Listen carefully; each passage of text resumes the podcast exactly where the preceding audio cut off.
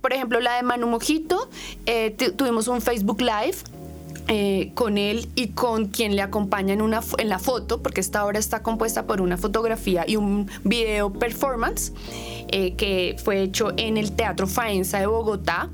Es, aparece Manu con, con una chica trans, ¿sí? jugando una partida de ajedrez. Para nuestro último episodio de esta serie hablaremos de las exposiciones que se han logrado en los últimos años y lo que se tiene pensado para el futuro. Bienvenidos al podcast Fugado, Fundación Gilberto Alzate Avendaño. Retomemos desde la pregunta, ¿por qué es importante tener, cuidar y divulgar la colección de arte Fuga?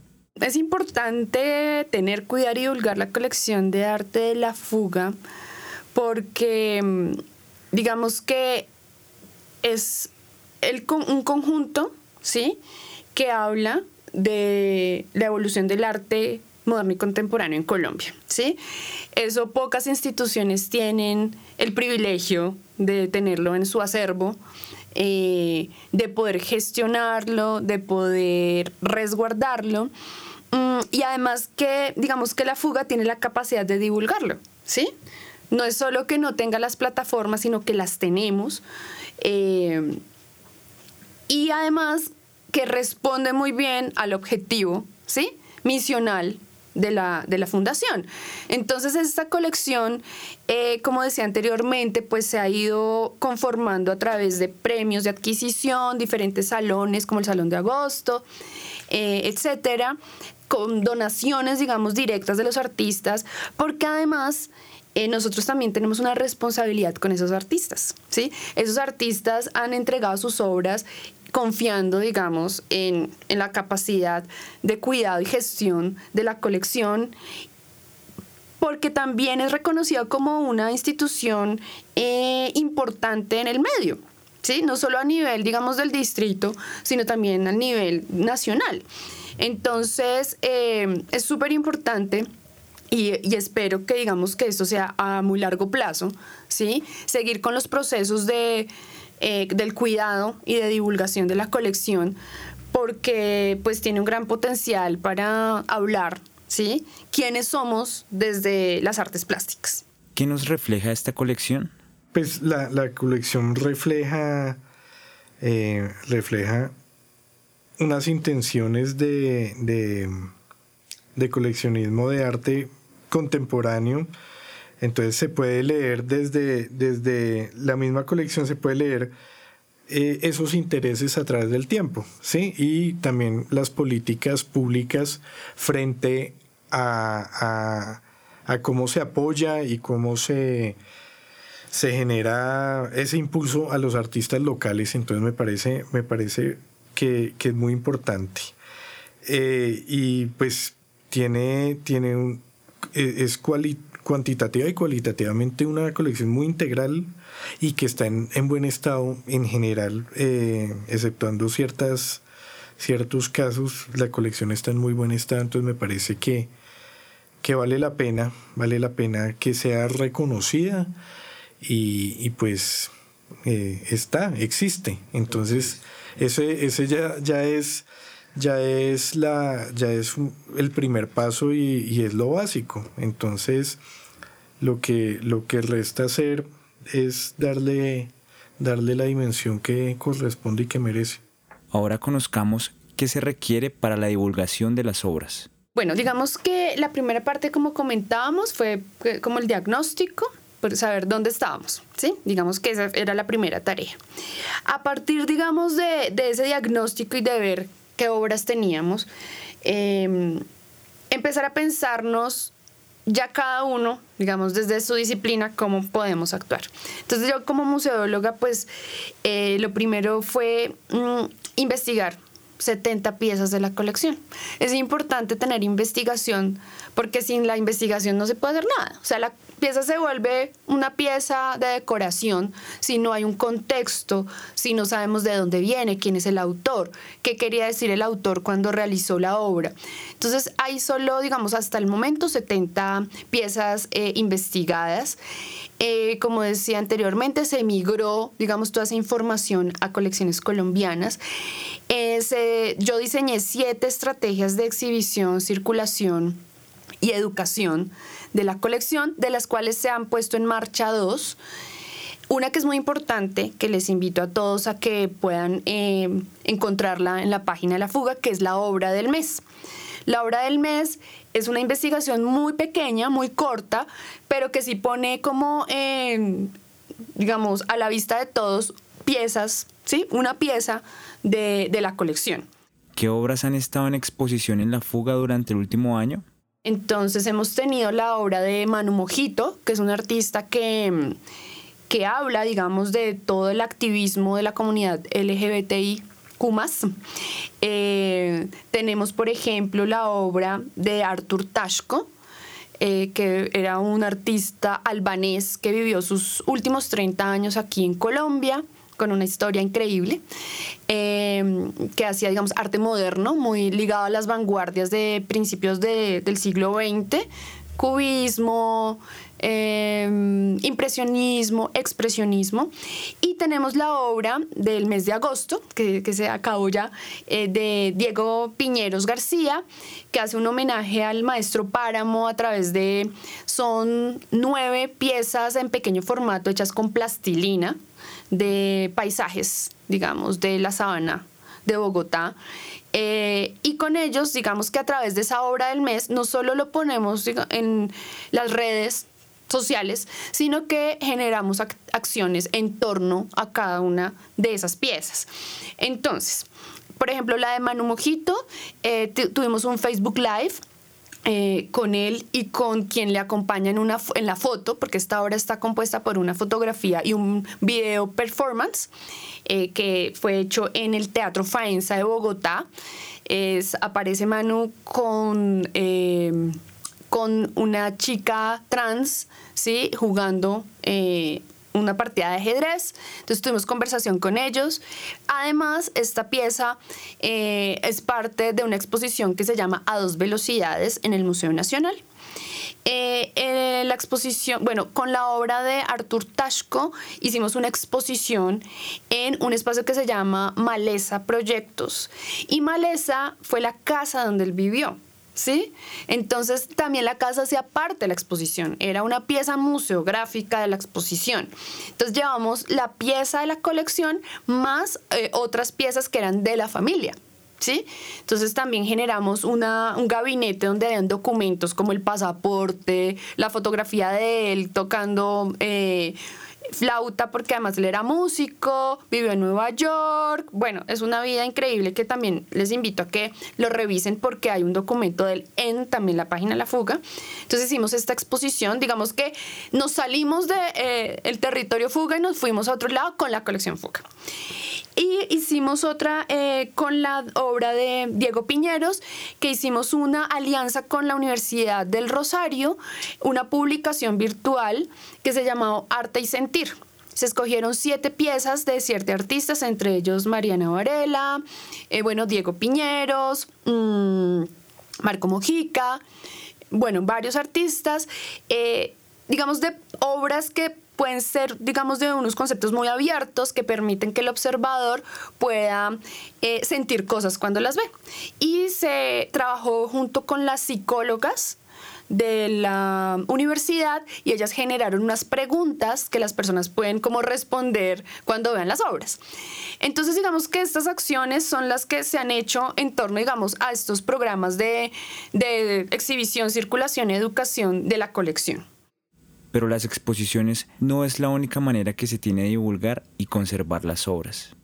Otra cosa es que, como les decía anteriormente, se tomaron fotos en alta definición eh, de, la, de la colección y en el software eh, se han ido actualizando. Digamos, yo me he tomado la tarea de ir actualizando estas fotos porque las fotos que están en el software eran de baja calidad.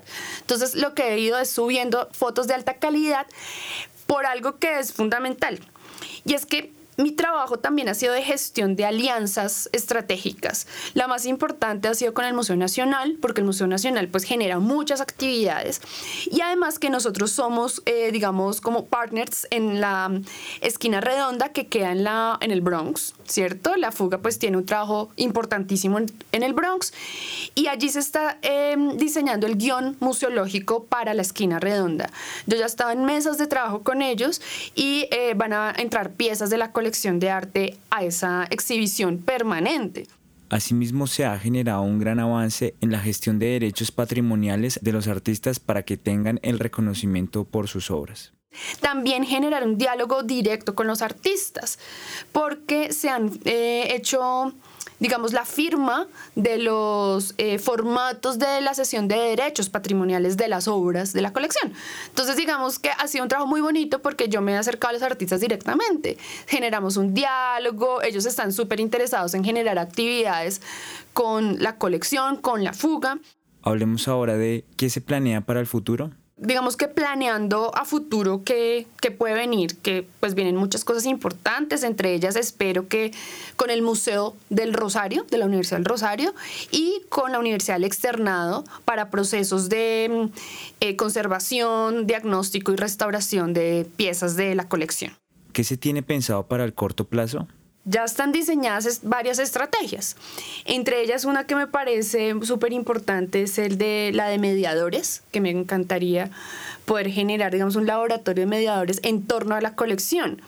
Porque mm, eh, creo que considero que la fuga debe tener sus propios educadores, ¿sí? que puedan transmitir el mensaje a los públicos cuando vienen a ver una exposición o cuando van a ver una actividad en torno a la colección. Lo otro que me parecería súper importante es hacer un catálogo. Ya tenemos, digamos, las fotos, pero falta, digamos, tener un investigador.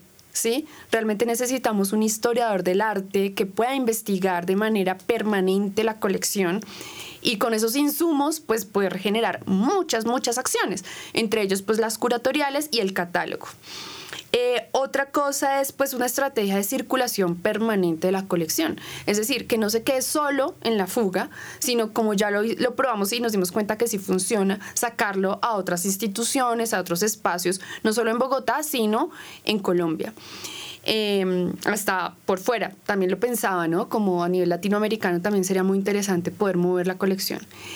Otra eh, que pienso que también es muy importante y creo que hace parte de estos podcasts es un material didáctico de apoyo y de divulgación, ¿sí? Es decir, sacar materiales como juegos, eh, como publicaciones, como los podcasts, para dar a conocer la colección. Mm, bueno, seguir en la tarea de las firmas de los eh, formatos de derechos patrimoniales. Es una tarea larga, compleja, que toma bastante tiempo porque es realmente una tarea casi de un canciller, ¿sí? Es decir, sentarse y dialogar con tranquilidad, negociar. Eh, pero digamos que la respuesta ha sido increíble por parte de los artistas. Todos han firmado, creo que solo dos personas están estudiándolo, ni siquiera es que han dicho que no, sino lo están estudiando. Tenemos la firma de Álvaro Barrios, Marco Mojica, Manu Mojito, Víctor Laitelet, Sandra Castro, tenemos obras tan increíbles como eh, de Clemencia Echeverry, quien ya nos firmó, eh, Franklin Aguirre, John Castells, eh, Javier Vanegas, Mariana Varela, es decir, ya tenemos bastantes firmas, pero obviamente quisiéramos llegar al 100% de estas firmas. Mm, seguir alimentando colecciones colombianas. Nosotros hemos, digamos que yo he metido reseñas eh, bibliográficas, fuentes bibliográficas, eh, poder realmente integrar la colección a la esquina redonda, eh, con otras obras además de la de Jaime Iregui. y seguir generando estrategias como para poder mover aún más eh, la colección. Entonces, ¿esto que nos, que nos lleva a pensar? Bueno, y algo que creo que es súper importante es la política de colección. Creo que esa es la base de todo, porque como decía Pablo, es lo que nos va a permitir saber qué va a entrar y por qué.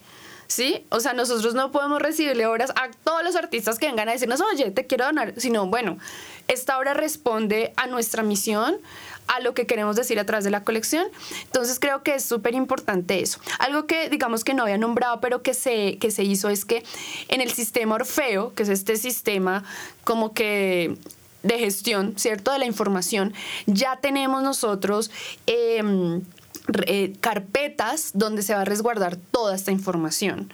Ya los formatos firmados están en el Orfeo. Es decir, ya no es personalizada la información con alguien que las tenía por ahí guardadas en una carpeta, sino que ya existen dentro del sistema de gestión de la información. ¿sí? Ya están ahí con fotografía, firma, cédula de los artistas. Y algo que yo creo que es absolutamente importante es eh, la conformación de un equipo de trabajo digamos que pueda estar eh, de manera permanente, eh, pues el conservador, la museóloga, un historiador, investigador, curador, o sea, que cumple esas tareas. Sería increíble tener pues a unos educadores mediadores, ¿sí? Que divulguen, que medien la colección.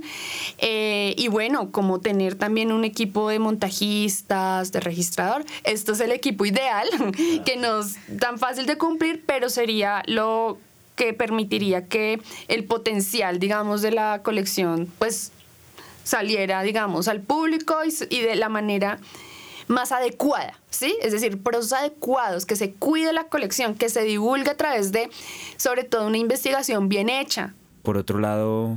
Identificamos que, que el trabajo de se tenía que enfocar era a crear procedimientos, ¿sí? Porque pues la gestión de la colección hasta ahora eh, no, no, no brillaba por su ausencia. Entonces, entonces eh, lo, lo, más importante era crear, crear un, un, sistema de cómo se, cómo se debe gestionar, cómo se debe mover la colección. Entonces, la, el, el, mi trabajo se enfocó fue a eso, a la, a la creación de un plan, un plan de gestión, un plan de manejo de la colección misma, que se, eh, se compone en cuatro componentes, que es el, eh, pues, ir avanzando en una política de colección, entendida como, eh, como las razones de su existencia, cómo se, desde, desde dónde se crea, eh, qué criterios se tiene para su, para su manejo, para su alimentación, porque pues la, la fuga sigue, sigue, sigue mm, organizando concursos, entonces desde estos concursos se van a, con qué criterios se van a seguir seleccionando las piezas que van a, ir ingresando paulatinamente a la, colección. Eh, bueno, todo, este tipo de, como de preguntas eh, nos, nos, hace, nos hizo eh, identificar la necesidad de crear una política de colecciones que hasta ahora, pues ya, ya estamos dando los primeros pasos, pero pues falta un trecho larguísimo, pues porque corresponde también a, unas directrices, a una misionalidad, a unas indicaciones que, vienen desde, desde, la, desde la administración superior. Eh, adicionalmente, eh, a, la, creación de la política de colecciones tenemos un, procedimiento de registro, que esto es eh, cómo se van a mover las obras interna y externamente, qué tipo de documentación es necesaria, ¿sí? qué tipo de pasos, qué tipo de puntos de control. Entonces, si sale una obra físicamente, ya debe tener como, como una trayectoria desde lo virtual ya conocida, ¿sí? Antes, eh, digamos, eh, se saca una obra y no había registro de, de en qué condiciones se llevaba, eh, por qué, a qué obedecía que se llevara a tal lado. Ahora tenemos pues más o menos un proceso claro de, por ejemplo, si se, va, si se lleva eh, la, la, obra de Manu Mojito al Museo Nacional, pues corresponde a una solicitud de préstamo por parte del museo, que está, que la, que que, la, que el movimiento está aprobado por tal persona, por la dirección, ¿sí? Eh, que, el, que la obra está en un estado de conservación adecuado que permita eh, la, la, el, préstamo, ¿sí? Y toda esta serie de documentos. También se propone un, plan de exposiciones, ¿sí? Que permita a curaduría eh, tener un mapa eh, con anterioridad para saber más o menos qué, cuántas obras y cuáles obras van a ser eh, van a ser escogidas para salir y ir a ir haciendo efectivo el alistamiento del movimiento. Y finalmente el sistema integrado de conservación, pues que ese sí es el que manejo en su totalidad y está ya mucho más adelantado y que es una serie, es una herramienta que te, permite a ti eh, hacer una proyección en conservación preventiva, en conservación y en restauración de lo que de, de, de las, eh, de los planes, de, los, de las actividades, de, de planes, programas, actividades y tareas enfocadas a, a, a, la preservación de la colección. Los objetivos para los próximos años son grandes y el trabajo que se ha realizado ayuda a que se cumpla con la meta de mostrar esta colección al público en su más alto esplendor. Yo creo que, pues lo más importante es la existencia de la colección eh, con los nuevos eh, espacios expositivos. Yo creo que va a haber una dinamización en la cual la colección encuentre, encuentre un lugar dentro de la institución.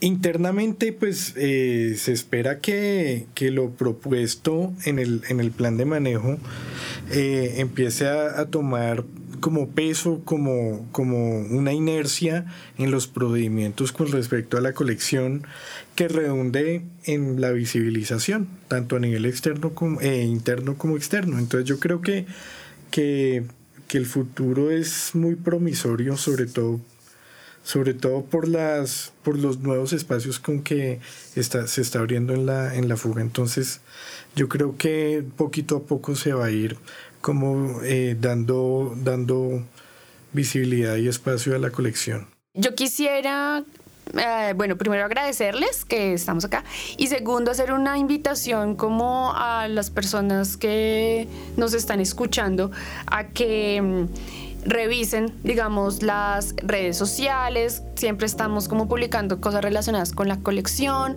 Dentro de la página también están resguardadas todas las obras del mes. Eh, que visiten el Museo Nacional donde estamos em, con la exposición de a dos velocidades que creo que va hasta el mes de octubre creo que sí. Eh, bueno, y cuando exista la esquina redonda, que también la visiten porque van a estar piezas de la colección y vamos a seguir haciendo muchas actividades con las piezas. Esto fue la serie Colección Fuga del podcast Fugado. Síguenos en todas nuestras redes como Fundación Gilberto Alzate. Acompáñanos y fúgate con nosotros en próximos podcasts. Esto fue el podcast Fugado. Fundación Gilberto Alzate Avendaño.